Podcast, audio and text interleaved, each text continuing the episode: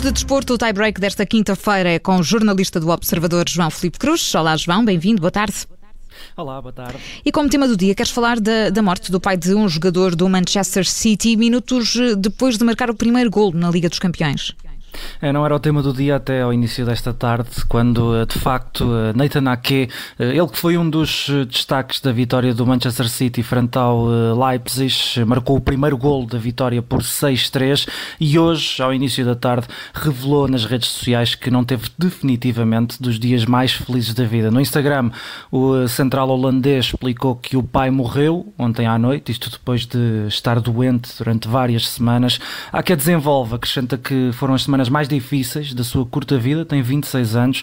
O pai não tinha tratamento possível, não tinha salvação e no último suspiro estava lá a mãe e o irmão. Esse último momento da vida do pai de Ake, Moise Ake, chegou minutos depois do golo do filho no maior palco do futebol europeu eh, e logo o primeiro de golo na Champions da carreira. Para Ake, o pai morreu em paz e abre espaço ao aparente papel do destino, ver o filho a jogar sempre o deixou orgulhoso e esperou até aquele momento para partir. Muita força para o Nathan Ake. Às vezes temos de nos lembrar que há pessoas com problemas por trás destas estrelas que parecem tantas vezes intocáveis. É isso mesmo, também tem histórias de vida às vezes bem complicadas.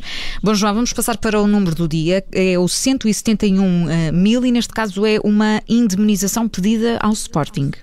Falamos de Rémi Levantou. Ele nunca chegou a ser jogador do Sporting e é precisamente por isso que quer ir para tribunais. O jogador de handebol francês de 29 anos assinou pelo clube de Alvalade em março deste ano e lesionou-se. Rémi explica ao jornal Record que esteve em Lisboa, foi observado pelo médico dos Leões, foi-lhe dito que ia fazer a reabilitação com o departamento clínico a partir do mês de julho e a partir desse mês o uh, Clube de Alvalade acabou por, a meio desse mês aliás, o Clube de Alvalade acabou por despedir o jogador na base estava uma lesão grave que ainda afetava o handbolista e Remy nunca chegou sequer a vestir a camisola verde e branca. O uh, pivô, entende que o Sporting não foi honesto, não cumpriu, explica que o clube até lhe arranjou casa em Lisboa, vendeu, chegou a vender as mobílias que tinha em Toulouse e a mulher deixou o emprego em França, ou seja, tinha a certeza absoluta que vinha jogar para Lisboa. Agora diz que foi despedido de forma ilícita e o advogado estima que os danos ascendem aos 171 mil euros por perda de cotação de mercado,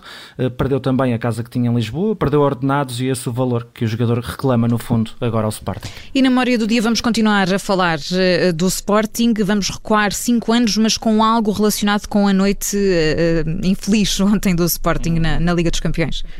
É porque foi em agosto de 2016 que o jornal francês, o L'Equipe, apontou o nome de Sébastien Aller como um dos possíveis reforços para o ataque leonino. À época, o ponta de lança Costa Marfinense ainda era francês, internacional pelo Sub-21, tinha apenas 22 anos, jogava no Utrecht da Holanda, ou dos Países Baixos, e tinha feito uma temporada de altíssimo nível. Marcou 24 golos em todas as competições. Aller estava a ser equacionado como um possível substituto de Islam Slimani na altura, mas acabou por se juntar no ano seguinte, em 2017, ao eh, Eintracht Frankfurt da Alemanha por 12 eh, milhões de euros. Em 2019, o West Ham contratou por 50 milhões e no mercado de inverno passado, em janeiro, custou ao Ajax qualquer coisa como 22 milhões e meio de euros. O resto é história.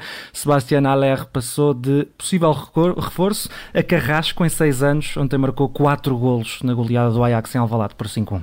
É assim que termina o tie-break de hoje com o jornalista do Observador João Felipe Cruz. João, bom trabalho. Obrigada. Até já. Até já.